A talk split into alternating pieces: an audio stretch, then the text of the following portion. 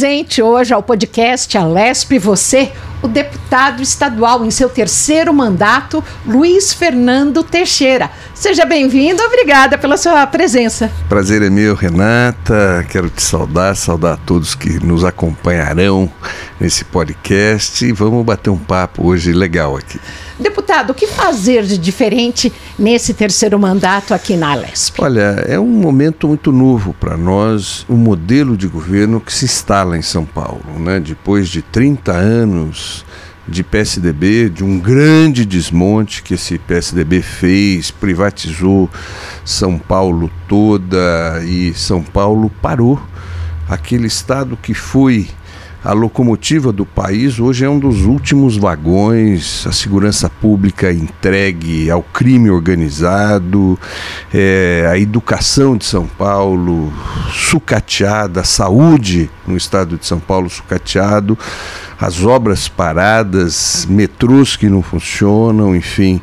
Né? São Paulo hoje é um caos que o PSDB deixa vem para cá e se instala aqui um modelo de governo que nós em São Paulo não conhecemos, que é, é, aquele que estava em Brasília até o final do ano, o bolsonarismo, o Tarcísio foi um ministro de Bolsonaro, foi o candidato de Bolsonaro, e ele se instala aqui com alguns discursos é, complexos, né, como a privatização da Sabesp, da EMAI, da MTU, e falam em metrô, né, ao mesmo tempo um discurso de segurança pública complexo, até porque o profissional que está à frente da segurança pública hoje é um policial não graduado, é um, é um capitão é, não é tenente, não é coronel, não é um coronel full, é um capitão que ainda estava em acesso na carreira e num estado que a segurança pública está calamitosa. Então, assim, eu acho que vai ser um terceiro mandato é, de muita resistência, presumo eu, porque ideologicamente nós estamos muito distantes. É a extrema-direita, eu sou da esquerda, é a extrema-direita se instalando. A gente viveu com a direita em São Paulo, agora chegou a extrema-direita, né? que aconteceu na década de 40 com Ademar de Barros, que aconteceu com Paulo Maluf. Isso já não existia né? Tivemos Quércia ainda nesse período, agora se instala de novo em São Paulo e nós vamos resistir. Nós, a, a oposição aqui na, na Assembleia. Vocês têm um terço da casa? Um terço da casa, nunca tivemos tão grande, né? A direita, a extrema-direita cresceu, mas a esquerda cresceu. Então eu creio que nós teremos longos e importantes debates sobre os destinos de São Paulo e assim muito muito esperançoso de que nós resistiremos à lógica privatista que se instala. Né? A gente fala da lógica privatista, mas não podemos esquecer que o PSDB, é quem privatizou foi tudo. Né? É, quem nos acompanha há de lembrar que nós tivemos a aviação aérea de São Paulo, a VASP, a FEPASA, a Ferrovia Paulista SA, Banespa, a nossa Caixa, CESP, Telesp, CEAGESP, era tudo de São Paulo. Eles sucatearam, sumiram com dinheiro, né? nunca deixaram abrir aqui dentro da Assembleia Legislativa nada que os fiscalizasse. Uhum. Tinham ao seu lado também um MP que, inclusive, participava ativamente do governo, sempre na Secretaria de Segurança, era um promotor que eles colocavam. Tiveram a benevolência da Assembleia Legislativa, do Tribunal de Contas, e hoje o Estado é, que o Tarcísio assume é um Estado arrebentado. Tá? Então, assim, nós temos muitos apelos é, sociais. Né? Hoje em São Paulo nós vivemos um grande desemprego, muitas indústrias deixaram São Paulo e, ao mesmo tempo, uma série de desafios. Então, eu acho que o o processo político atual é complexo né? e nós vamos colaborar para o crescimento de São Paulo, lutar muito para que a população, sobretudo menos favorecida, seja incluída no orçamento público. Queremos melhorar a educação, queremos trabalhar a questão da segurança pública está extremamente complexa, né? E ao mesmo tempo a gente precisa gerar emprego, combater a fome. É esse o momento que nós assumimos. A nível de Brasil, é de que forma o presidente Lula retornando ao poder, pode ajudar São Paulo? Olha, o Tarcísio e o Lula já tiveram uma atuação juntas importante, que foi no episódio de São Sebastião. No Carnaval. Né? Ali, tanto Lula como Tarcísio saíram dizendo que seriam sócios no governo de São Paulo. Eu espero muito né, que efetivamente essa união se mantenha, se consolide para o bem no, do nosso estado de São Paulo. Eu não tenho dúvida nenhuma de que o presidente Lula, que o governo federal vai estar à disposição do governador Tarcísio. Agora, nós precisamos de ver quando um ruma para um lado, outro ruma para outro, acabam se desencontrando. Eu torço muito para que ambos conduzam para o mesmo lado, para o nível, para o desenvolvimento de São Paulo e para o cuidado do povo paulista. O senhor fala muito da segurança pública. O, cap, o capitão Telhada, aqui em entrevista, o deputado capitão Telhada, disse que ele vai lutar muito pela, pela melhoria salarial de todas as polícias, civil e militar. Não é à toa que a gente tem aí quase 30% da, das, dos, dos cargos livres, porque os policiais ou vão se aposentando ou mesmo saem para trabalhar na iniciativa privada. É verdade. Vocês vão uh, atuar junto para tentar aprovar o esse Partido aumento? dos Trabalhadores ele tem lutado nessa casa pela qualidade de trabalho dos policiais civis e militares contra eh, o sucateamento ocorrido ao longo dos anos. Infelizmente, a gente lutou sozinho esse período todo. Nós tivemos vários policiais civis e militares que por aqui passaram de renome. de renome e que nada deixaram, sobretudo para as tropas, seja da Polícia Militar, seja para o efetivo da Polícia Civil. Efetivos esses, sucateados também. Hoje, uma cidade que precisaria ter, como exemplo, 100 policiais, tem 50, 40, né? É, e com salários vis. A Polícia Militar de São Paulo é uma das que menos ganham nesse país. A Polícia Civil de São Paulo é uma das que menos ganham nesse país. E pasme, é a melhor polícia militar que nós temos dentre as polícias. Existem problemas? Existe problema em qualquer área né? E problemas têm que ser sanados. Agora, o nosso efetivo está desmantelado, foi desmantelado pelos sucessivos governos do PSDB, os seus salários aviltados, a polícia sai para trabalhar desestimulada pelo salário que ganha, e nós vamos continuar. Eu espero que não seja só uma retórica do capitão Telhada, porque é muito comum se fazer um discurso, mas na hora que você vai decidir o salário é na hora do teu voto. Nós vamos ter que ver como é que vão ser os votos do capitão Telhada. Qual vai ser a postura dele, não de discurso, de entrevista nos podcasts, mas efetivamente no plenário, no plenário nas, comissões. nas comissões, se vai ser um governista que vai aceitar a polícia ganhando mal, ou se vai dizer, não, governador, eu vou votar contra, como fez o Major Meca, por exemplo. Major Meca é da extrema direita, é um companheiro, é um colega deputado da extrema direita, mas que eu tenho muito respeito pela sua atuação em defesa das polícias. Ele talvez tenha sido o único policial militar aqui nessa casa que enfrentou o governador em virtude do governador Dória ter prometido um salário e não cumprido. Espero que o capitão Telhada se junte ao Major Meca, se junte a nós, deputados do PT, em que nós possamos valorizar nossa polícia, os nossos professores, os nossos servidores do Estado. Com aposentadoria decente, com segurança. Hoje, a polícia militar, o policial, ele tem que trabalhar, eh, pelo que ganha, ele mora na favela. Ao lado, muitas do vezes, do bandido. Né? Não estou dizendo que na favela só moram bandidos, mas o crime está escondido na, nas nossas comunidades. E o policial militar tem que morar ali. A, a, ele lava a, a, farda escondida no banheiro, porque se. E seca atrás da geladeira. Exato, porque se o bandido verificar que ali mora um policial, vai aprontar com a vida do policial, com a família do policial.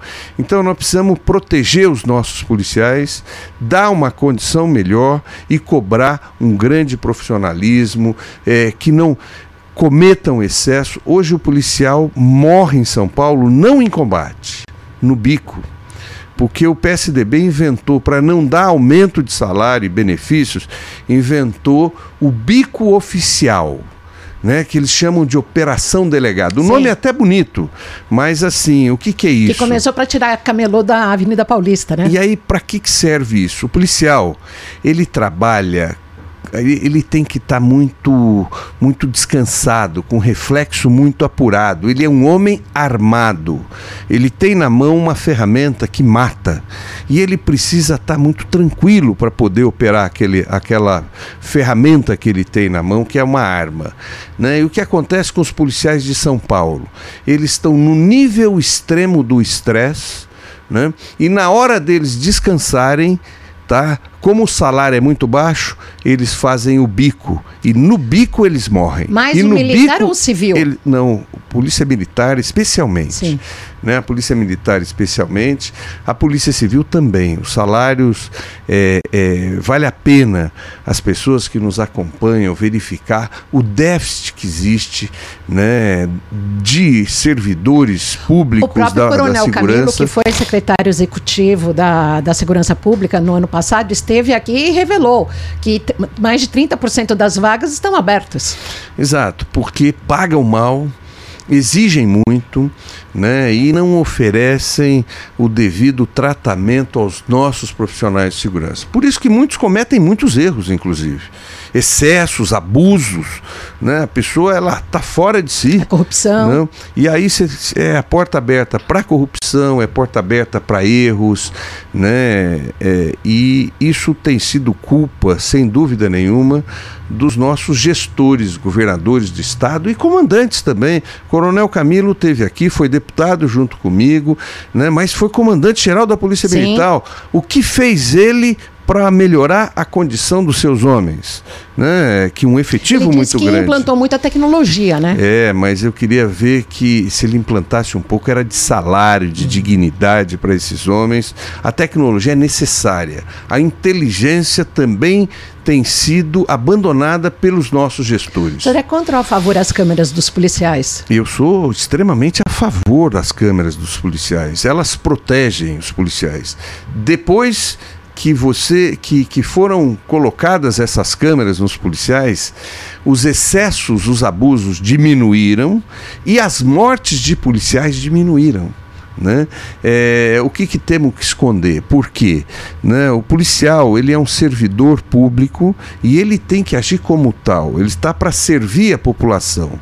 Né? É um servidor armado. Então nós precisamos que esse servidor ele seja de fato monitorado, que ele possa agir dentro da lei, né? Porque o pior bandido que existe é o bandido fardado. É o Estado cometendo erro. Onde a população acaba tendo medo. Exato. Hoje a população, por muitos erros, é, de policiais, a população, de forma geral, pessoas de bem, tem medo da polícia. A polícia não tem que ter ser, ser temida, ela, as pessoas têm que ter medo, elas têm que respeitar. A polícia está ali para ser um aliado de cada um de nós. Né? E a maioria da nossa corporação são pessoas de bem, são pessoas muito bem treinadas. Agora, muitos cometem erro graças aos patrões que somos o Estado, aos governos do PSDB, aos comandantes gerais, e eu quero dizer o seguinte: a casa aqui também tem culpa. Eu já vi muita gente ir na tribuna e falar: olha, quero aqui me solidarizar com a família. Não, solidariza com o policial enquanto vivo, pague decentemente para ele, para que ele não precise fazer bico, para que ele possa descansar, para que ele tenha um reflexo apurado e preste o melhor serviço para a população. Passe então, por reciclagem. Exato. Outra coisa, com um grande atendimento, porque o policial ele tem uma vida complicada. Ele sai de casa de manhã não sabe se volta. Porque ele vai enfrentar o crime. Né? E hoje o crime cresceu. Um dos grandes avanços que o PSDB deixou em São Paulo foi o PCC criado aqui sob os governos do PCC, né, sob os governos do PSDB, e hoje o policial sai, não sabe se volta, né, trabalha sob uma pressão muito grande para piorar às vezes a conta de luz atrasada, a escola do filho atrasado, é, não tem dinheiro para comprar o remédio ou aquilo que a esposa precisa, e aí a pressão que sofre, né? imagina a cabeça de um homem desse. Por isso que a gente vê muitos policiais cometendo excesso, muitos policiais trabalhando no, assim na flor da pele. Então eu, eu luto muito para que o policial seja valorizado. Né? Eu, como um deputado do Partido dos Trabalhadores, o policial é um trabalhador. A policial é uma trabalhadora, então, assim, seja civil, seja militar, precisa ser valorizado para que possa fazer, prestar o melhor serviço para a sociedade e, quem sabe, a partir daí, tornar a nossa sociedade segura. Só, só para concluir essa questão da área da segurança, recentemente houve até uma denúncia. Me autorizaram a tomar água. Com certeza. Uh, uh, recentemente houve até uma denúncia de que gestantes da, da Polícia Civil uh, não, não estava sendo respeitada o tempo que elas têm que ficar, trabalhar menos horas ou ficar mais guardada, me, mesmo delegados investigadoras por segurança, pelas questões da saúde. Diz que na Polícia Militar isso já tem um, um resguardo maior maior por ser a, corporação, mas a na polícia civil... civil, mais do que a militar, ela foi a grande vítima dos governos do PSDB, todos eles, todos eles. Né? Foi feito um verdadeiro desmonte. Hoje, delegacias fecharam porque não tinha investigador, porque não tinha delegado, porque não tinha escrivão. Hoje, se as prefeituras deixarem de ajudar o Estado na segurança pública, muitas vezes você vai a uma delegacia e a, o escrivão é um funcionário da prefeitura que está lá anotando, fazendo o boletim de ocorrência e tal. Falta delegado, falta todos os técnicos, os peritos, né? Então foi sucateado. Tem cidades tem cidades que não tem delegado é, de polícia. Ou, de, ou, a delegacia fecha, né? Exato. Só funciona não, em horário comercial. Só funciona em horário comercial. É, é, é terrível a situação do nosso Estado na segurança pública, mas não é diferente na saúde, não é diferente na educação, né? Nós temos todos os dias a própria imprensa noticiando o nível de alfabetização das nossas crianças é precário. Crianças recebem um diploma né, e não sabem ler, não sabem escrever, não sabem fazer contas básicas. É um analfabeto funcional, né? Analfabetos funcionais. E o que isso acontece no maior estado, no estado mais rico da federação, isso prova que aonde um tucano, aonde um, um prefeito, um governador do PSDB passa, o que você vai ter ali é caos depois daquela gestão. Agora, deputado Luiz Fernando Teixeira, aqui no podcast Alesp, vamos falar um pouco aqui da casa. Vamos o senhor lá. acaba de ser eleito para a presidência da Comissão de Infraestrutura, uma das principais comissões aqui do Palácio 9 de Julho. Gostaria de perguntar ao senhor quais são as suas diretrizes. Olha, primeiro quero agradecer a todas as deputadas e deputados que me tornaram novamente presidente dessa comissão. Eu já tinha sido, eu tive a honra de ser primeiro secretário da Assembleia por do, nos meus dois primeiros mandatos, né? É, e também fui presidente da Comissão de Infraestrutura no meu segundo mandato. Volto a torno a selo.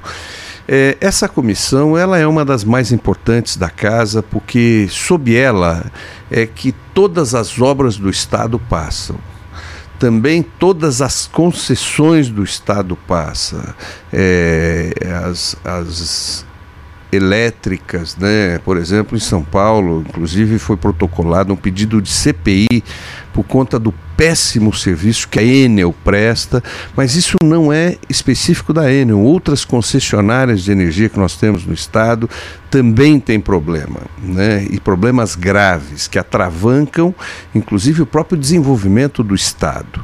A Sabesp está nessa comissão, a EMAI está nessa comissão. Né? Toda a mexida na estruturação do governo passa por essa comissão de infraestrutura também. Então é uma das principais comissões e essa comissão será aquela que irá debater e discutir a questão da privatização que o atual governador propõe.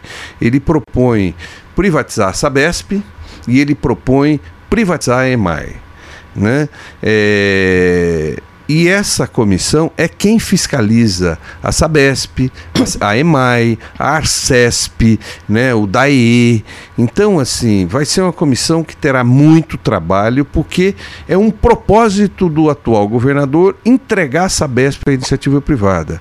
Eu, particularmente, sou radicalmente contra. Radicalmente contra. Por quê? Porque aonde se privatizou o saneamento básico, a água, no mundo, hoje estão está sendo reestatizado.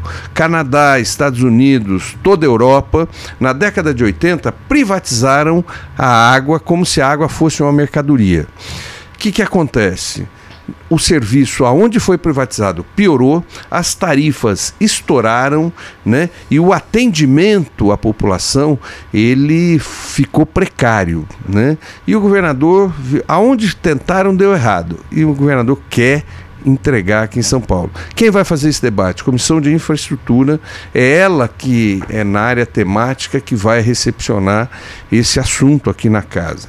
Então, é uma das principais comissões. É a comissão com 11 deputados, incluindo o senhor. É, eu acho que é uma das comissões que mais deputadas tem também. Ela é bem é, é, parelha, né, o número de deputadas e deputados, e são 11 é, com, com, com o presidente, né, e é. Vice-presidente é o deputado Rogério Santos, Exato, depois temos de Osasco. as deputadas Carla Morano, Dani Alonso, Marcos Damasio, a Tainara Faria, Rui Alves, o Edmir Chidi, o Ricardo França, a Letícia Guiar e a Marta Costa. Realmente, aqui tem mais mulheres. É, eu acho que tem, só, só perde para a comissão de mulheres. Sim. Né? Mas é uma, assim, tá parelho e, e, sobretudo, acho importante porque esse assunto que a, que a casa vai discutir, que é a questão da privatização da Sabesp, é muito importante o debate com a mulher, porque água não é mercadoria, água é saúde pública, água é vida.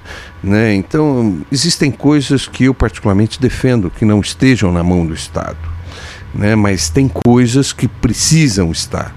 Por exemplo, energia e água, para mim, nunca devem ser privatizadas. A energia foi aqui em São Paulo. Ontem eu visitei uma empresa em São Bernardo do Campo, é a Eurobras, uma empresa que produz é, condutores elétricos, fios, cabos elétricos e tal.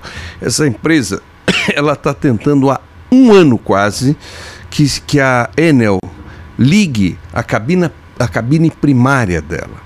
É uma empresa que não consegue ligar duas máquinas ao mesmo tempo porque a, a empresa não vai lá ligar. Ela quer uma geração de alta tensão. Exato, e não, e ela precisa para poder trabalhar. E pasme, isso tinha que ter sido ligado no dia seguinte do solicitado.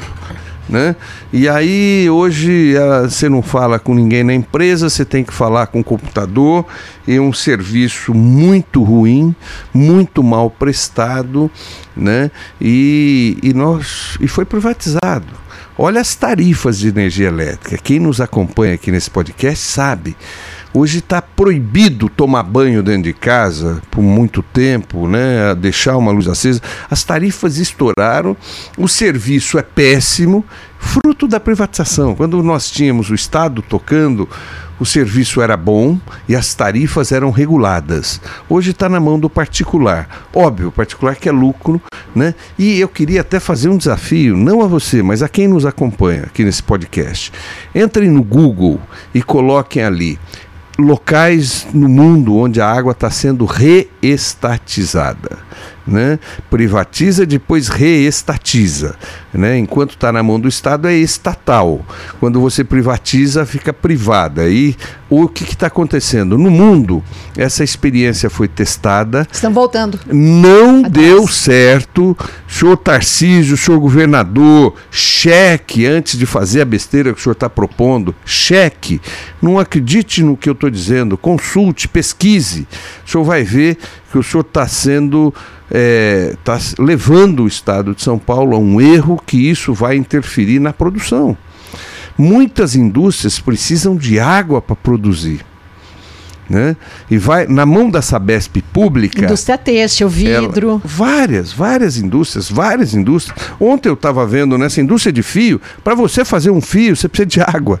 Uh, ah, para quê? Para resfriar, porque a hora que o plástico cobre o cobre, para ele, antes de ser enrolado, ele tem que ser resfriado. E resfria-se aonde? Na água. Né? Então, a, a, água ela é presente na indústria, quase em várias indústrias, né? E você. Nos mais variados segmentos. Exato. Mas aí não está um grande erro das agências reguladoras não. Ah, fazerem o seu serviço, que é de fiscalizar? Fiscalizar, punir, cobrar? Eu vou dizer a você uma coisa.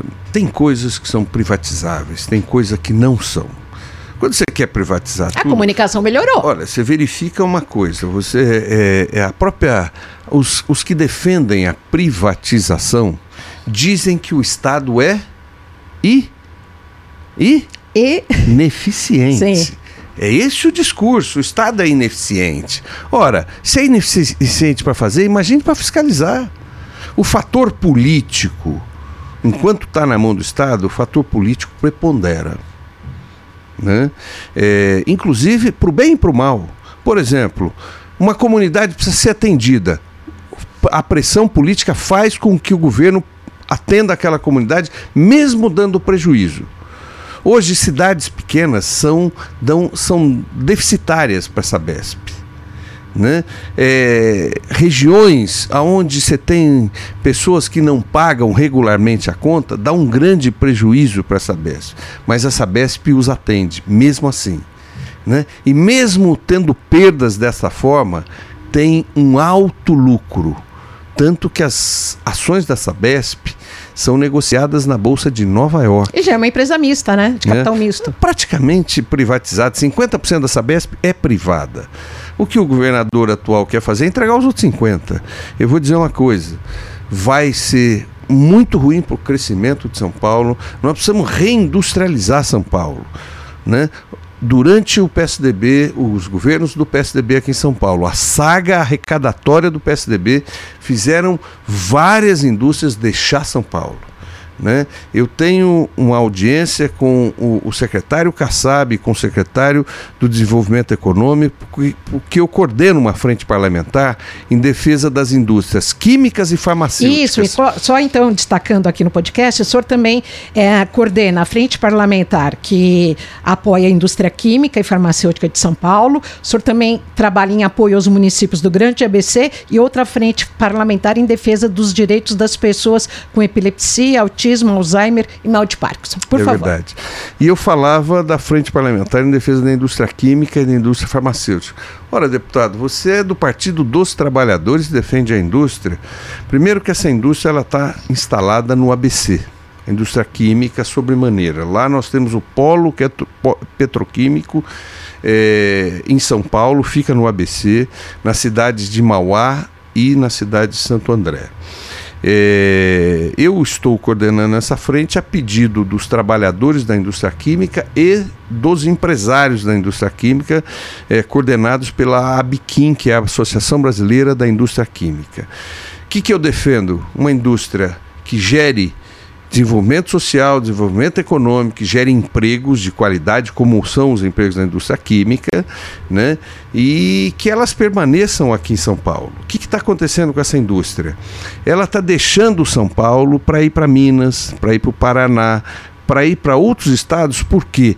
Porque lá elas são mais competitivas que aqui. Mas por que, Luiz?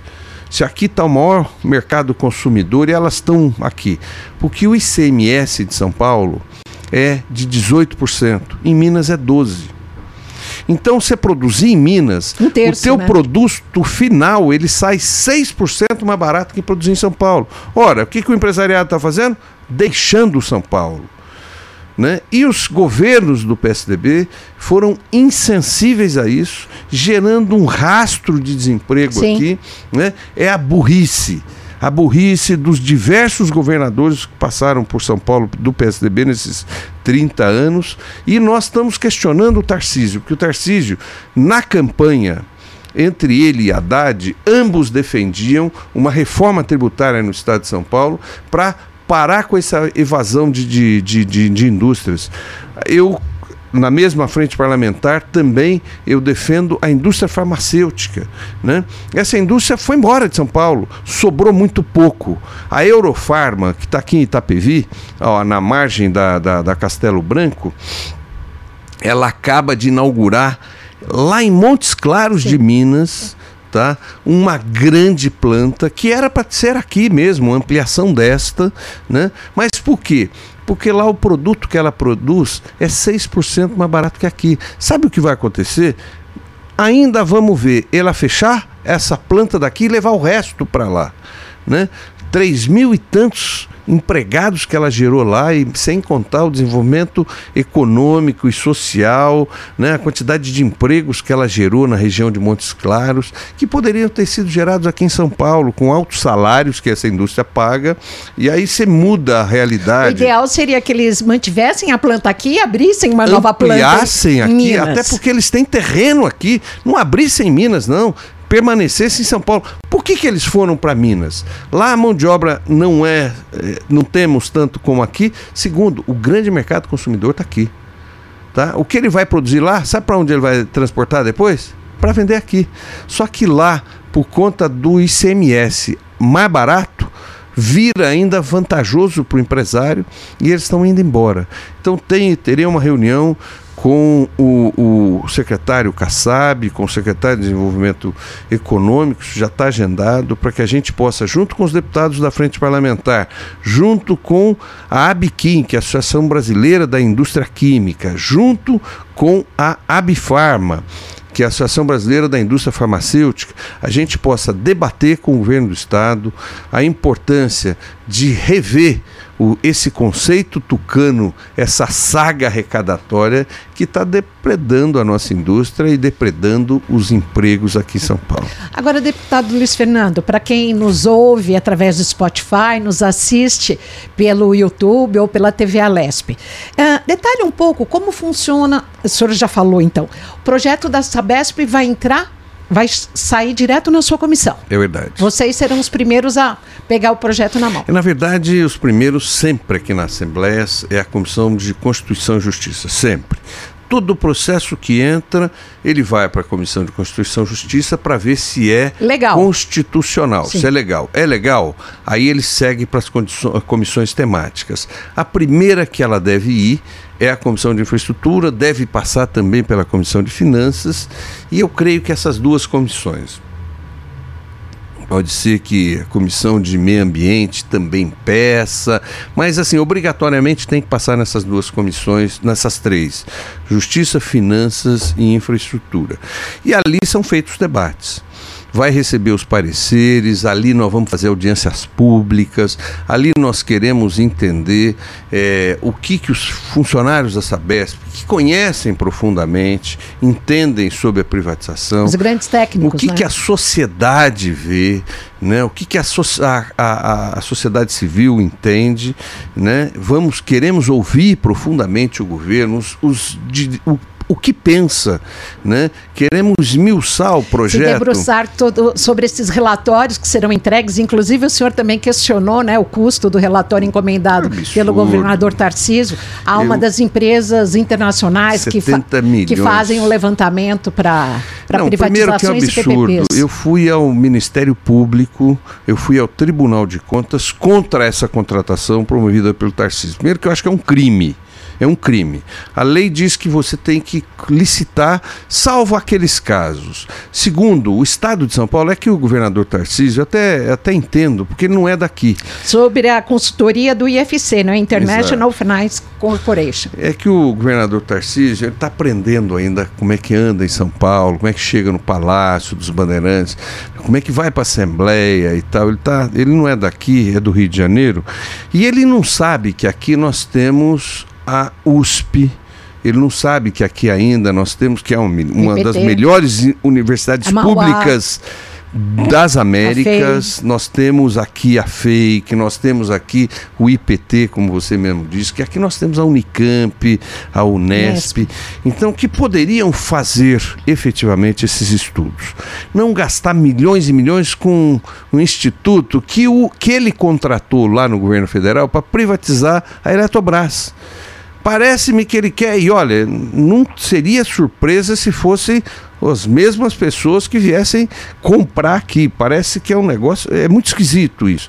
Então eu fui ao Ministério Público, eu fui ao, ao Tribunal de Contas denunciar essa contratação que o governador fez com inexigibilidade de licitação, nada justifica o preço que cobraram 73 milhões e a outra 40 milhões, né? Nada justifica a escolha desse fornecedor, porque esse fornecedor e não uma universidade nossa. Se não há, se o Tarcísio não precisa de licitação a rigor poderia ter licitado, a rigor poderia ter licitado, poderia até abrir uma licitação internacional e permitir que as grandes universidades de São Paulo, os grandes institutos, Fundação Getúlio Vargas e outros tanto pudessem participar, tá? Inclusive agências internacionais participando. Poderia ter licitação, ele não quis fazer. Segundo, nada justifica esse preço, nada justifica esse preço tá? Para se levantar o quanto custa e o modelo, tá? Terceiro, nós temos instituições do governo do Estado de São Paulo que poderiam fazer, e aqui eu quero é, é, é, defender as nossas instituições.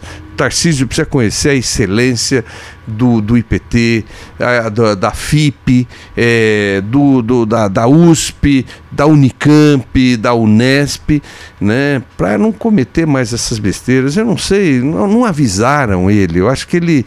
É...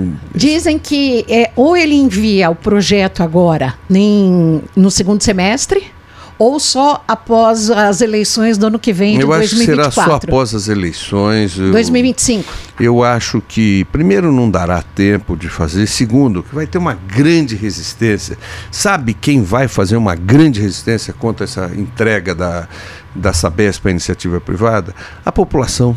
Não vai ser só aqui dentro da casa que ele vai ter muita resistência, não. A população, porque isso, água não é mercadoria né? Você privatiza a mercadoria. Água não, Mas, água é deputado, é vida, é saúde, é vamos desenvolvimento. E, vamos e venhamos. É, que a Sabesp uh, poderia atender melhor a população, consertar os vazamentos que mais de 40%... Isso não é problema da Sabesp, é problema de governo. O que, que acontece?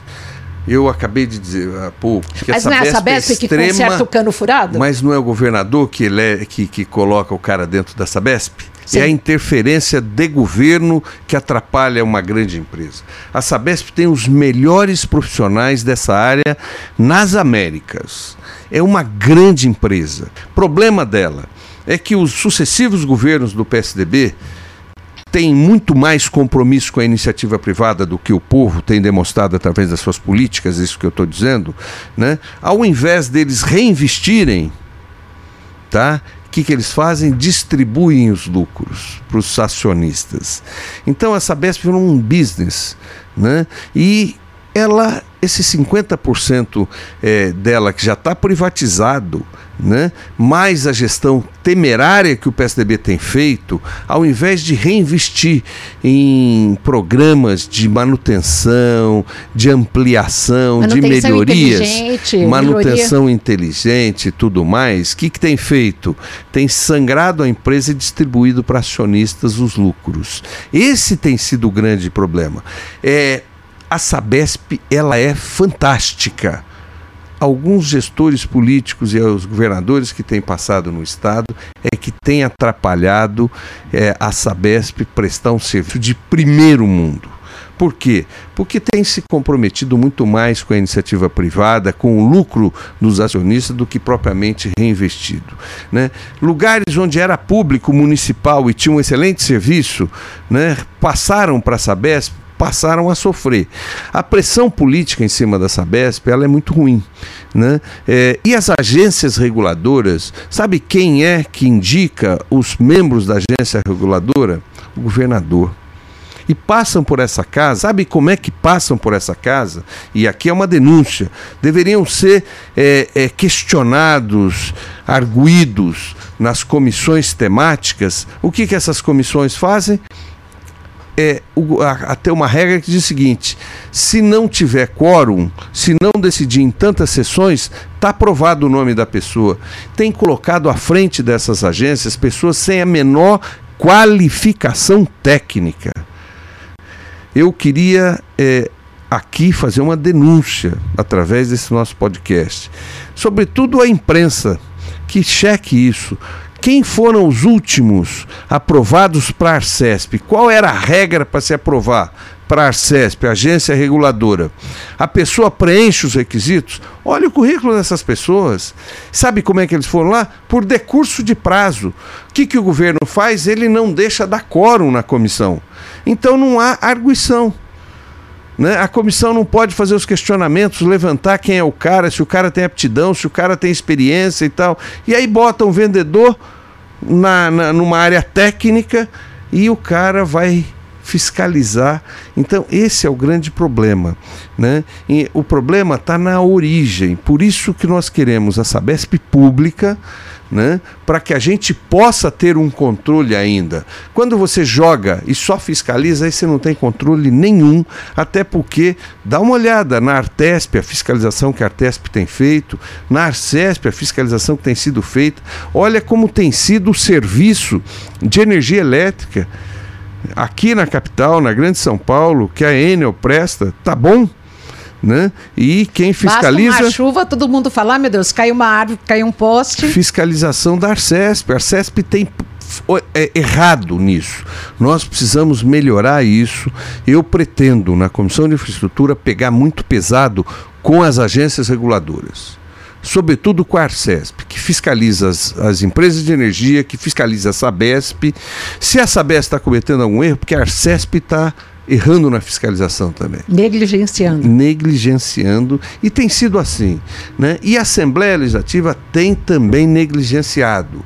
Né? Por exemplo, eu queria fazer um desafio à imprensa, que quem vai nos acompanhar pela imprensa, cheque os últimos é, indicados pela Arcesp, vejam se eles conseguiram ser arguídos aqui nessa casa. O governo não dá quórum.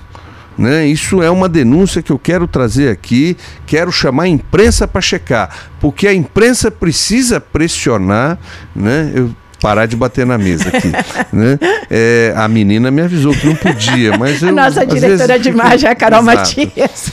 E, mas, de qualquer forma, é, tem sido isso. Então, assim, a, as agências reguladoras, elas têm falhado muito mais do que a própria empresa pública que elas fiscalizam.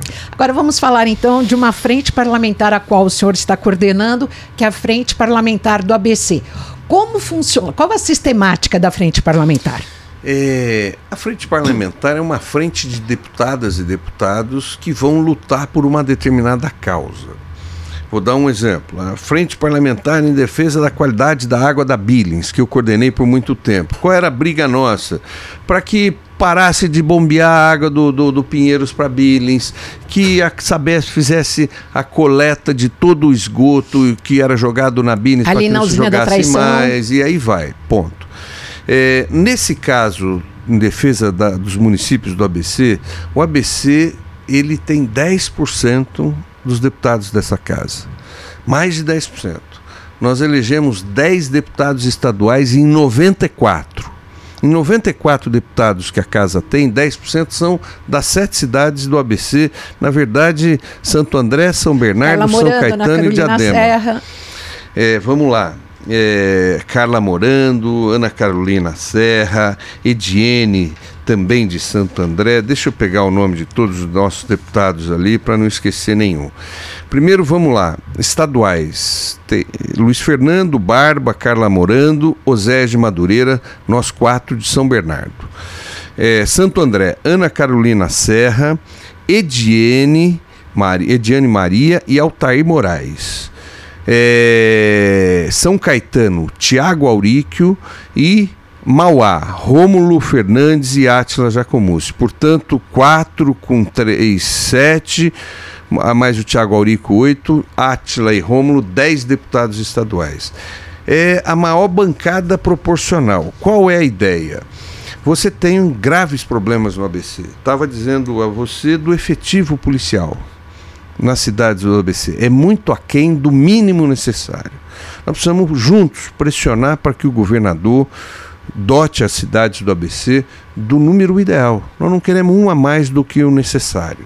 Na né? região do ABC, nós temos guardas municipais que Mas são que não tem poder de polícia. Não, não existe poder de polícia. Sim. As guardas elas têm uma função muito mais de patrimonial. gestão patrimonial e tal. Sobretudo em cima de algumas decisões recentes é, é, das cortes superiores. Né?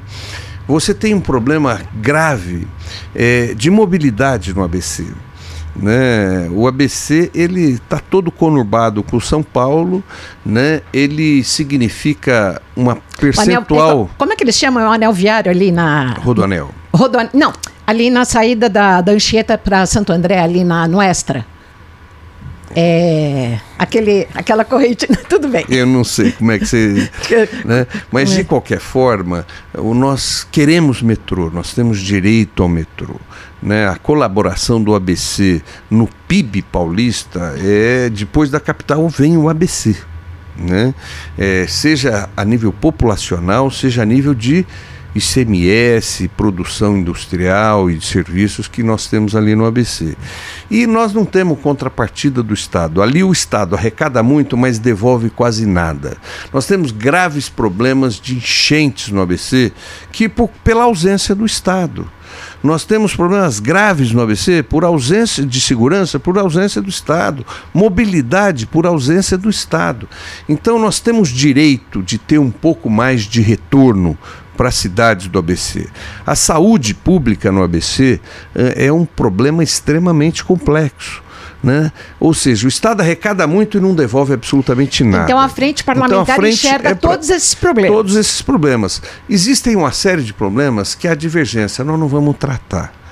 Né? Nós vamos tratar naquilo que converge. Que é comum. Exato. E aí nós temos um consórcio intermunicipal dos prefeitos do ABC, né? e essa frente parlamentar pretende trabalhar em consonância com o consórcio, né? Identificar é, os problemas. Identificar os problemas junto com a sociedade civil, junto com a imprensa, junto com as universidades ali do ABC, né? E que nós possamos ter uma ação conjunta. Somos 10 deputados. De apresentar projetos. De apresentar projetos e, e de negociar com o governo também.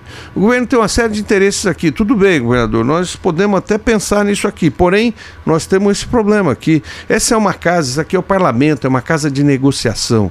E o ABC foi abandonado nesses 30 anos pelo PSDB. E nós queremos agora é tirar o atraso. Por quê? Porque agora nós temos uma oportunidade ímpar, a maior é, bancada de deputados da história do ABC foi eleita nessa eleição de 2022. O senhor, inclusive, pelo Partido dos Trabalhadores, nós já temos a informação que o senhor foi convidado a se candidatar a prefeito de São Bernardo do Campo agora em 2024.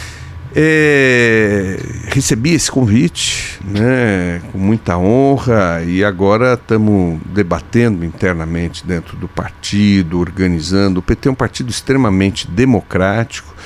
Várias forças me convidaram, sobretudo o presidente Lula, o governador, o, o, o nosso é, ministro Luiz Marinho, ex-prefeito da cidade. A quem o senhor é muito ligado, seria seu padrinho ligado, político. Meu padrinho, meu querido amigo, meu grande líder, né? E assim, várias forças, vários sindicatos nos estão nos convocando para essa disputa é, e nós estamos debatendo internamente com muita tranquilidade, porque é, São Bernardo hoje encontra-se largado, porque é um prefeito do PSDB. Né? É, é como Tiririca, onde dá Tiririca não nasce mais nada. Onde o PSDB governa, acaba com tudo, é terra arrasada. E lá nós temos um, um prefeito do PSDB, acabou com a cidade, com as políticas públicas.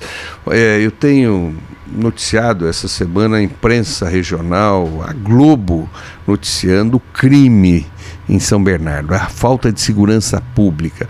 O prefeito simplesmente acabou com todos os programas sociais que cuidavam das crianças. Não adianta, quando chega na polícia é que o Estado já perdeu a luta. Você tem que trabalhar preventivamente. Por que, que essa, o, o crime está crescendo? Falta de Estado. Você precisa disputar essas crianças, esses jovens com a criminalidade, com a droga. Como é que você disputa? Através da cultura, através do esporte, através da educação e gerando emprego, gerando oportunidade. Você atrai essa juventude. Na gestão que antecedeu a atual gestão, tinha um investimento muito grande no social. Né? Só para você ter uma ideia, só na área de esportes eram disputados algo em torno de 35 mil crianças e adolescentes só nas escolinhas de esporte. Eu mesmo tinha uma parceria com, com a prefeitura, eu tinha 7.500 crianças que a gente tirava das ruas diariamente né, para formar cidadãos. Entra Quero um alento aos pais. Entra o atual prefeito, acaba com todos esses programas, mas não só na área do esporte, também na área da cultura, também na área da educação. E hoje o índice de crimes crescendo violentamente, São Bernardo nas páginas policiais, né? E assim, é um grande desafio acabar com esse desmonte da cidade de São Bernardo, resgatar é, de novo o orgulho da população, a segurança da população, voltar a fazer educação pública, voltar a fazer moradia, voltar a gerar emprego. Né? Nos últimos anos, as indústrias têm deixado São Bernardo do campo né, deixado São Bernardo do Campo, a Ford foi embora, né, a Toyota foi embora, dentre tantas outras. Eu já estou há quase quatro décadas na, na imprensa, como, na imprensa e por dez anos eu sobrevoei a cidade cidade grande de São Paulo. Então era um orgulho lá de cima enxergar, enxergar os pátios da Ford, da Volks, da Scania, de tantas outras, os pátios lotados de carros, e aí tendo a questão do, do movimento, às vezes vendia mais, vendia menos por conta de crise, mas o que isso gerava na indústria, e a indústria de autopeças por consequência. E a indústria química por a indústria, consequência. Sim. Você imagina a quantidade de tintas que é feito para pintar carros para pintar geladeiras, fogões. Aí nós tínhamos a Brastemp. Que eram verdadeiras tínhamos, cidades. Tudo é. bem que veio, então, a mecanização, a questão da robotização, mas ainda assim. Você tinha um grande número. Hoje, infelizmente, a indústria deixando. É, eu acabei de falar aqui né, nesse podcast, uma indústria de fios vítima Falta o quê? Falta uma pressão do governo local, falta. Precisa do deputado Luiz Fernando lutar e brigar. Eu acho que o prefeito está ali para fazer isso. Quando o Luiz Marinho era prefeito, ele corria atrás da indústria para vir. Hoje, quando vai a uma indústria, o pessoal parece que aplaude e tal. E muitas denúncias de corrupção na atual gestão. Né? O prefeito é denunciado pelo Ministério Público numa questão é, gravíssima lá e tal. Então, assim nós fomos convocados, como você mesmo disse, para nos prepararmos para esse embate que vai se dar o ano que vem. Trabalho né? não vai faltar para o senhor, As, né? Não, não vai faltar. Tá, coragem também não. É, em relação ainda à questão do, dos fios que o senhor falava, vem bater na, na, ponta na segurança, né? Que aqui, não só em São Paulo, mas nas regiões metropolitanas, tem todas essas pessoas, vulneráveis ou não, que já se tornou um comércio, tirar a fiação da rua para vender, né? Por conta do cobre.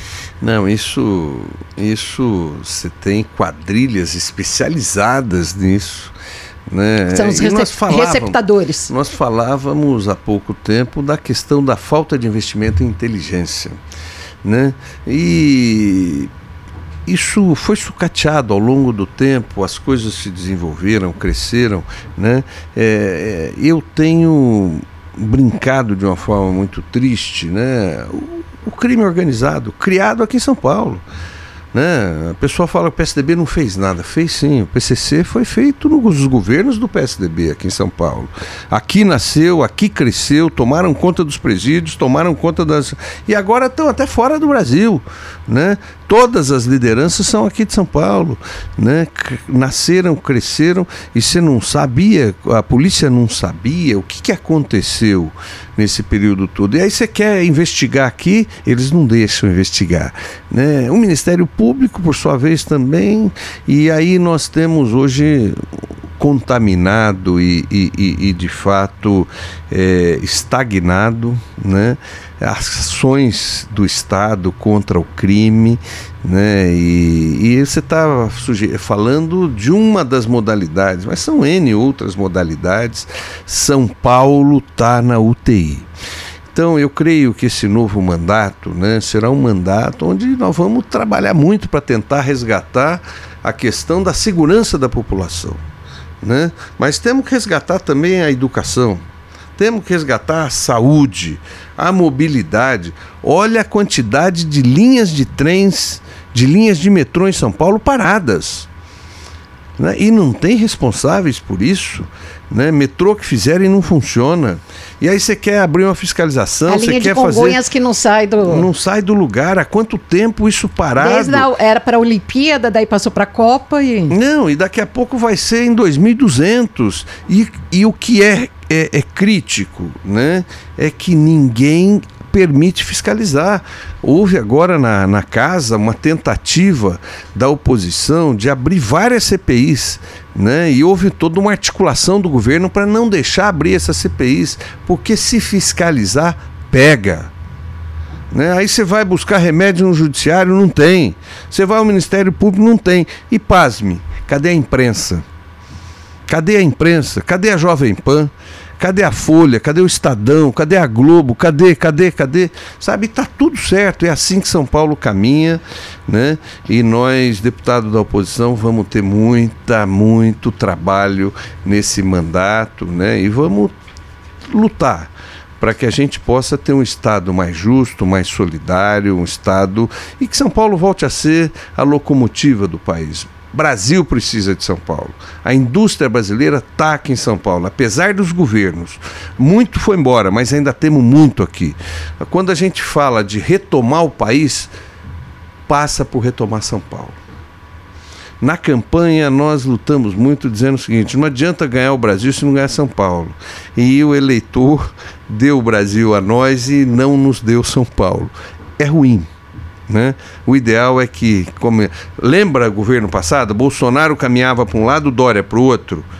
Quem perdeu com isso? O Brasil e São Paulo, né? Se nós, se o Lula caminhar para um lado e o Tarcísio para o outro, vai perder o Brasil e São Paulo. Por isso que nós lutávamos. Nós sabíamos que ia retomar o Brasil, né? Nós queríamos tentar ganhar São Paulo e quase ganhamos, né? Foi a melhor eleição é, para governador que o Partido dos Trabalhadores teve em São Paulo.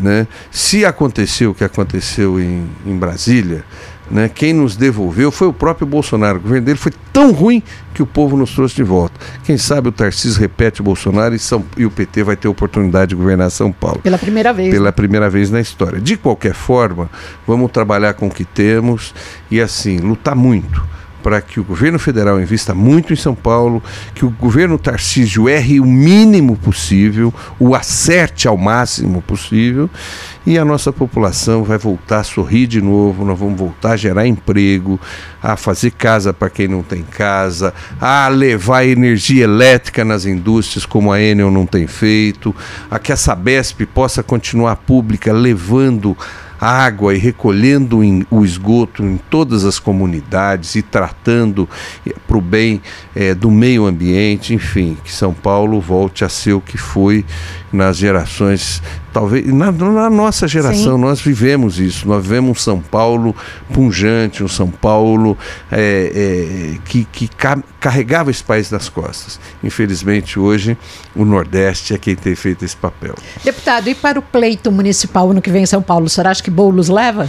Boulos, Boulos será o próximo prefeito de São Paulo, eu não tenho dúvida nenhuma pode juntar e vai aqui um conselho para os adversários. Ou o PT vai apoiar o, o PT, O candidato do PT chama-se Guilherme Boulos. Estando ele no PSOL, ele vindo para o PT, como alguns sugerem, né, ou ele estando do PT, esse é um compromisso do Partido dos Trabalhadores feito pelo presidente Lula. Mantendo-se no PSOL. Ou mantendo-se no PSOL.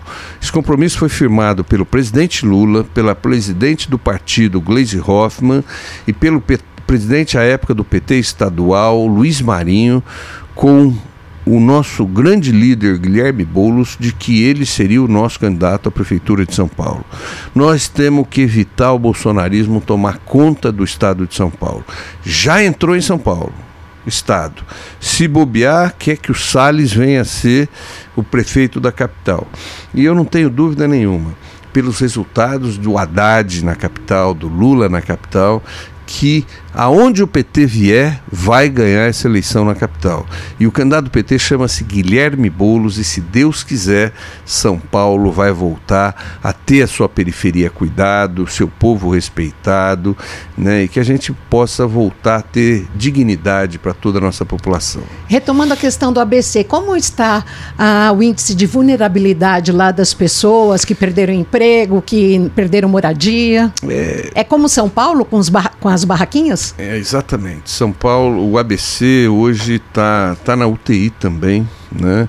Nós tivemos um desgoverno de quatro anos no país, eu diria que de seis anos, porque desde que Michel Temer deu o golpe, né, o que, que parou? Parou-se de fazer distribuição de renda, a população parou de consumir, portanto a indústria parou de vender e a partir daí entramos num problema grave de desemprego no país. 2018 entra Bolsonaro, um negacionista, começou a fazer o que todo mundo sabe, não preciso ficar repetindo, né? Para piorar, vem a pandemia, né? 2020, 2021, ele negou a doença, o tempo todo querendo vender medicamento e comprando medicamento que não funciona, hidróxido de cloroquina e fazendo polêmica e brigando com os nossos parceiros comerciais. O que estava ruim foi só piorando e reflexo disso, sobretudo nos grandes centros.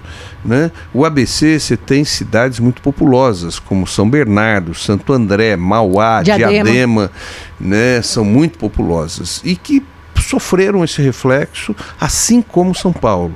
Um grande número de moradores de rua, prefeitos que negaram acolher né, negaram ter políticas públicas voltadas a esse, a esse Lá nós temos duas cidades controladas pelo PT, Diadema e Mauá. Não, mas agora, a partir de 2020, ah, tá, do, do ano, tá. Né, a partir de 2020, eu estou dizendo, fazendo o histórico. Entendi. Nós a linha do tempo. Quando a gente assumiu, realmente abandonado, um governador negacionista também, Dória, né, que abandonou nada. É, nós nós vivemos momentos de fuga de empresas. A Ford deixou o Brasil. O governador, ao invés de trabalhar e discutir a questão do ICMS, redução do ICMS para carros e tal, para manter a montadora aqui, entrou junto com o prefeito Orlando Morando para tentar vender o, o, espaço da Ford, como corretor de imóveis fosse, né? e não para manter a empresa. A, to, a Toyota foi embora e nenhuma ação mais objetiva do prefeito Orlando Morando, tampouco do governador Dória ou Rodrigo. Então, assim, o ABC hoje vive um momento crítico, crítico. Né? Você tem uma pobreza, uma miséria, uma fome. Como assola São Paulo, assola o ABC. Né? É, o ABC ele precisa muito, até por ser uma região muito industrializada, ele depende muito do crescimento econômico do país. Antigamente Quando o ABC economia... era muito cidade dormitório, né? É, hoje em foi dia, no passado, sim. hoje não mais. Né? É, hoje as pessoas trabalham ali mesmo. Tem muita gente de São Paulo que trabalha nas indústrias do ABC. Até porque, até interrompendo já o senhor, desculpa, a indústria imobiliária no ABC é uma indústria que vai em franca expansão, porque os terrenos aqui na cidade de São Paulo estão escassos e muito caros, então muitas pessoas moram no ABC. Grandes empreendimentos, Sim. grandes empreendimentos acontecendo em São Paulo e muita gente de São Paulo, de, no ABC, muita gente de São Paulo mudando-se para lá, né? Porque vários empreendimentos estão acontecendo lá e tal. Mas assim, você tem um problema social lá e é interessante o ABC é, a economia, né? quando a economia do país vai mal, o ABC é a primeira que sofre, porque é muito industrializada. Ela começa a pagar a conta mais cedo que todos os lugares. A crise não chegou no interior, mas já atingiu o ABC. Quando a economia do Brasil melhora, o ABC é o primeiro a sair né? porque a indústria vende mais, é, exporta mais ou para dentro, dentro do país ou para fora do país, e o ABC sai primeiro da crise. O momento hoje é muito ruim. Herdamos um governo é, o Brasil esfacelado, o presidente Lula está retomando a relação internacional do país. Eu me lembro que ele dizia que não ia comprar a vacina chinesa porque ela era comunista. Né? A China simplesmente é o principal parceiro econômico do Brasil. Não são os, os Estados Unidos, é a China. Né? Brigava com o presidente da França. Quem não lembra de falar que a esposa do presidente X era feia?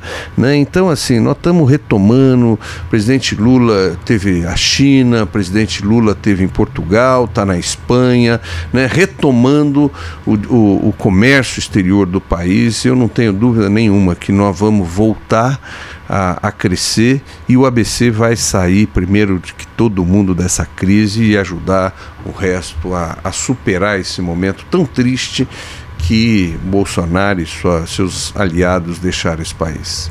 Agora no podcast Alesp você chegou a hora mais descontraída da gente bater um papo aqui, trocar figurinha. O senhor tem dois filhos e três netos. Dois filhos, três netos, duas noras abençoadas e a minha amada com quem eu estou casado há 34 anos, a Cristiana né? É uma família muito abençoada por Deus, uma família que, assim, é o meu esteio, né? Eles que me dão suporte para fazer as lutas que eu faço, né? E eu agradeço muito a Deus por tê-los e pelo cuidado deles conosco e comigo. Qual a idade dos netos? Os netos eu tenho a Fiorella com cinco, tenho o João com três e a Bela com apenas um aninho. Falando em trocar figurinha, o senhor fez álbum da Copa com eles? Chegou a esse prazer de bater? Olha, ainda não. Bater né? o bafão? Ainda não, porque a Fiorella não, não era a praia dela, o João ainda muito pequeno, na então próxima. não deu. Mas na próxima Copa, com certeza, vamos fazer um álbum com os três. E como é que o senhor se diverte com os netos? Olha, é, é, é, é a minha diversão é a minha diversão, né? Senta Quando eu chão, tenho um joga dedo, bola, jogo, de faço carrinho. de tudo, eu que balanço, eles que pulam em cima do avô, eles que faz brincam, cavalinho. É, faz cavalinho. Esse final de semana eu estava deitada, a minha neta estava me, me pintando com, com um pincel, né? A gente volta a ser criança de novo. Eu sempre ouvi dizer que o amor do avô era muito maior que amor de pai, né? E é mesmo, né? Eu sou apaixonado nos meus netos e eu me distraio com eles, né? Por mais que eles só me deem missão, trabalho, o vovô faz isso, vovô faz aquilo. O vovô é, fica de língua de fora. Exato, e o vovô faz a careta que eles querem, o vovô faz assim, o vovô faz. É, a gente volta a ser criança de novo. E quais são os seus hobbies? Olha, eu meu meu hobby é trabalhar né? Meu hobby é trabalhar. Eu, eu, eu sou um workaholic, gosto muito de trabalhar. É... Mas um feriado, um final de semana? Brincar com os netos. Brincar com os netos. Hoje é isso, né? Eu tenho, eu sou cristão, tenho meu tempo com Deus, estudo a Bíblia diariamente. Né? É um tempo que eu tenho com Deus e com os netos e com a família. Meu hobby é estar com a família. Assiste TV ou streaming? Streaming.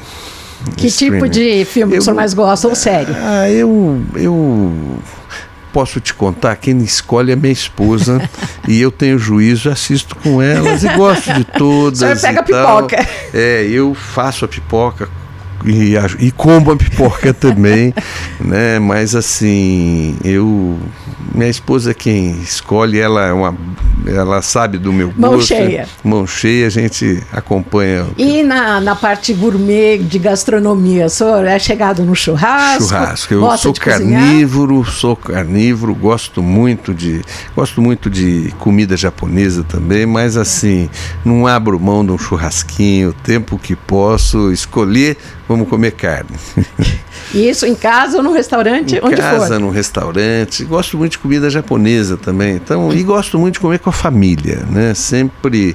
Eu sou muito família, é onde eu posso carregar a, a, minha prole vai eu, a esposa, os filhos, as noras e os netos. Estamos sempre juntos. Para que time semana.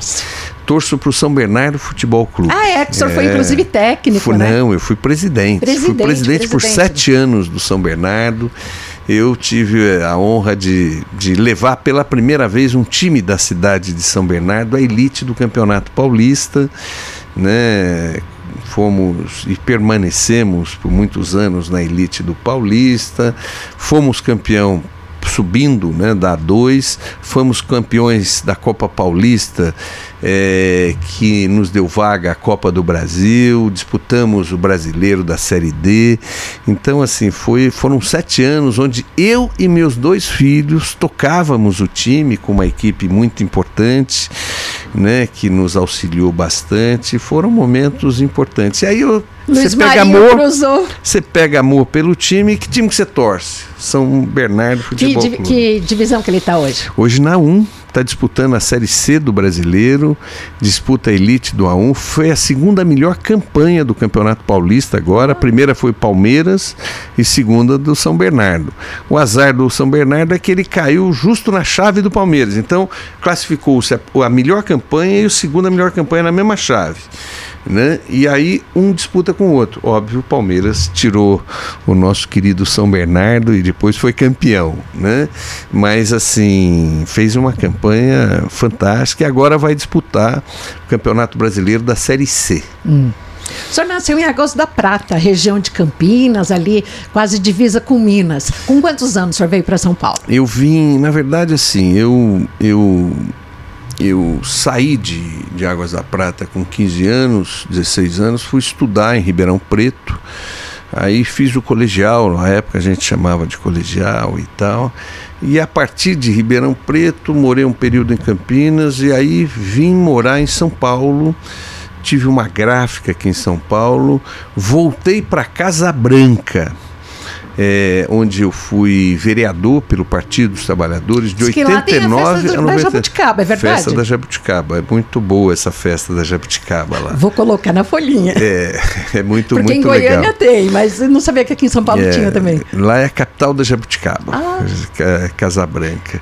E, e fui vereador de 89 a 92 no último ano vim para São Bernardo, né, onde me radiquei, faz 30 anos que estou em São Bernardo, vim para cá em, em 92, né, portanto 31 anos que estou em São Bernardo e onde moro, onde meu filho mais novo nasceu e onde está a minha vida, minha, minha, minha prole toda, e de lá é que a gente faz política para todo o Estado. E o senhor tem um irmão que também é ligado à política, inclusive já foi secretário da Educação aqui, não foi, Paulo Teixeira? Não, não, ele foi secretário da Habitação. Ah, da Habitação. Da Habitação na capital. Na capital, dois irmãos meus eram secretários, quando a Marta Suplicy foi prefeita, o Paulo Teixeira foi secretário de Habitação e o Luiz Tarcísio foi é, secretário de Assuntos Jurídicos. Hoje o Paulo Teixeira, que é deputado federal reeleito, está ministro do presidente Lula, ministro do Desenvolvimento Agrário e, e Agricultura Familiar do presidente Lula. Então, foi deputado estadual aqui nessa casa por dois mandatos, está no quinto mandato de deputado federal, foi vereador na capital, foi secretário na capital, tinha sido subprefeito quando a Luísa Erundina foi foi prefeita. É, de, em 80, na década de 80. Na década de 80, ele foi subprefeito de São Miguel Paulista. Né? Hoje é ministro do presidente Lula. Agora, uma curiosidade para encerrar: quando os irmãos políticos se encontram hum. é, à mesa, só se fala de política? Não, só se fala de família. Ah, que delícia! só se fala de, de família, é verdade. Todo Natal há 30 e poucos anos, eu e o Paulo passamos juntos numa chacrazinha que eu tenho em Águas da Prata e a gente sempre passa juntos. E, e ele, a família dele, a gente não tem tempo de falar de política. Nesse ano ele estava sendo indicado para ser ministro, eu curioso, mas nem perguntei para ele. Ainda bem, porque ele estava sendo convidado para ser ministro das comunicações. De repente, numa negociação, ele virou ministro de desenvolvimento agrário, né? Ele, quando teve comigo, era das comunicações. Depois eu, quando fiquei sabendo oficialmente já. do convite, já era para outra pasta e tal. Então, assim, é, a gente procura falar da, da, da, vida dos sobrinhos, dos netos, e a gente vai comer melancia e vamos, vamos brincar e vamos Então falamos um pouco de política. Águas da Prata, que fruta que dá? Águas da Prata, ali você tem muita manga, né? Ali, muita manga, Jaca. muita jabuticaba, muita jabuticaba e sobretudo lá você tem a, é, a melhor água com gás do Brasil, é a água prata, né? Hoje você tem muitas engarrafadoras de água mineral lá, né? Serra, Água da Serra. Quem não conhece é uma, uma bela cidade, dá até para fazer bate-volta, é, que é uma estância turística, é né? Verdade. Muito agradável. 260 quilômetros de São Paulo, Águas da Prata. Tudo dá para fazer um bate-volta. Eu faço bate-volta, porque eu sou de lá. Dá, dá para fazer duas horas e, e, meia, três horas de viagem daqui lá e tal. Cidade muito gostosa. Do lado de Poste Caldas, do lado de São João da Boa Vista, do lado da sua Pinhal. Sim, Espírito né? Santo Pinhal. Então, assim, é uma região região muito boa, onde você tem um café muito bom, onde você tem queijos maravilhosos, azeite, azeite, vinhos, doces. É uma nova cara dessa região. É uma mogiana. nova cara, tá, tá se dando ali na, na Mogiana, uma nova cara. É, é, tá acontecendo muito um turismo é, esse, esse, final de semana. Turismo rural. Rural. Eu fui conhecer é, um, um, lugar esse final de semana chamado Irarema, azeite Fazenda Irarema. Eles têm um, um azeite que é premiado fora do Brasil, né? Pinhal, você tem a vinícola Guaspari.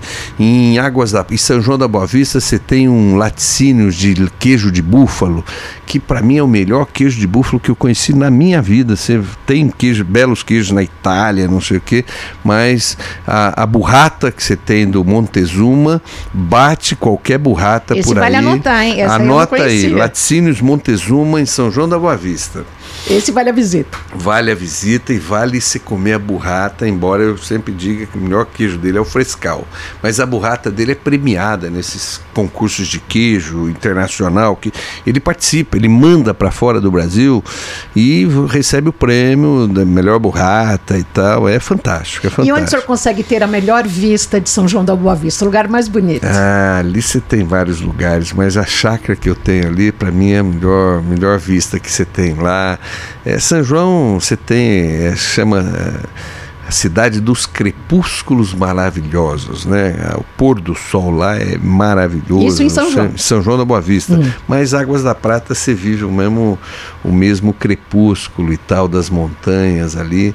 É muito lindo. Aquela região é região nobre, ela precisa ser melhor explorada turisticamente. Toda a região, toda a região. Começa a ser, com muitas vinícolas em Pinhal, Andradas, né? Itobi, tem vinícolas importantes. Aí você tem esse Irarema, Águas da Prata, você tem é, é, um azeite também muito bom chamado Terras Altas, é premiado também. Aí você tem queijo, você tem doces, ali você tem um doce cristalizado do Molina, são doces caseiros fantásticos. Né? Você tem o laticínio de Águas da Prata, que você vende nos melhores lugares aqui de São Paulo, você tem a goiabada desse laticínios. Então ali você tem muita coisa que precisa ser melhor elaborado. Né?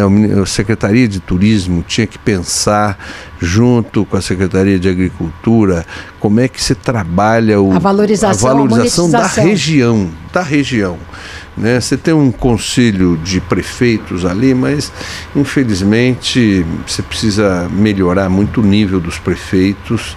Tem prefeito da nossa região que está preso, então assim é triste, é triste. De que cidade? Vamos pular essa parte? Tá bom. Quem, se alguém da região ouvir, sabe da, da onde é. Então tá bom. E o mas... internauta que pesquise. Então tá bom. Olha, aqui no podcast Alesp e Você, nós temos o prazer de agradecer a participação do deputado Luiz Fernando Teixeira em seu terceiro mandato. Ele também, que é presidente da Comissão de Infraestrutura aqui na Alesp. Muito obrigada. Já conhece os estúdios da segunda temporada aqui do podcast Alesp e você volte sempre. Legal, Renata. Eu que te agradeço. Você é muito simpática e foi um papo muito gostoso. Espero que quem nos acompanhe goste, né? E foi uma honra falar contigo aqui. Muito obrigada. E olha, periodicamente nós temos um novo episódio do podcast Alesp Você nas redes sociais, nas redes sociais da Alesp, também no Spotify, no YouTube, na TV Alesp fique sempre ligado. Você vai ter uma informação e também um bate-papo descontraído para então você poder ouvir e assistir no momento que você quiser. Essa é a facilidade do podcast, um novo meio de comunicação, muito parecido com o rádio. Olha, nós tivemos aqui direção de imagem de Carol Matias, também de Carol Caricati, no som José Cândido e na edição Renan Augusto. Muito obrigada, fique com a gente. Peace.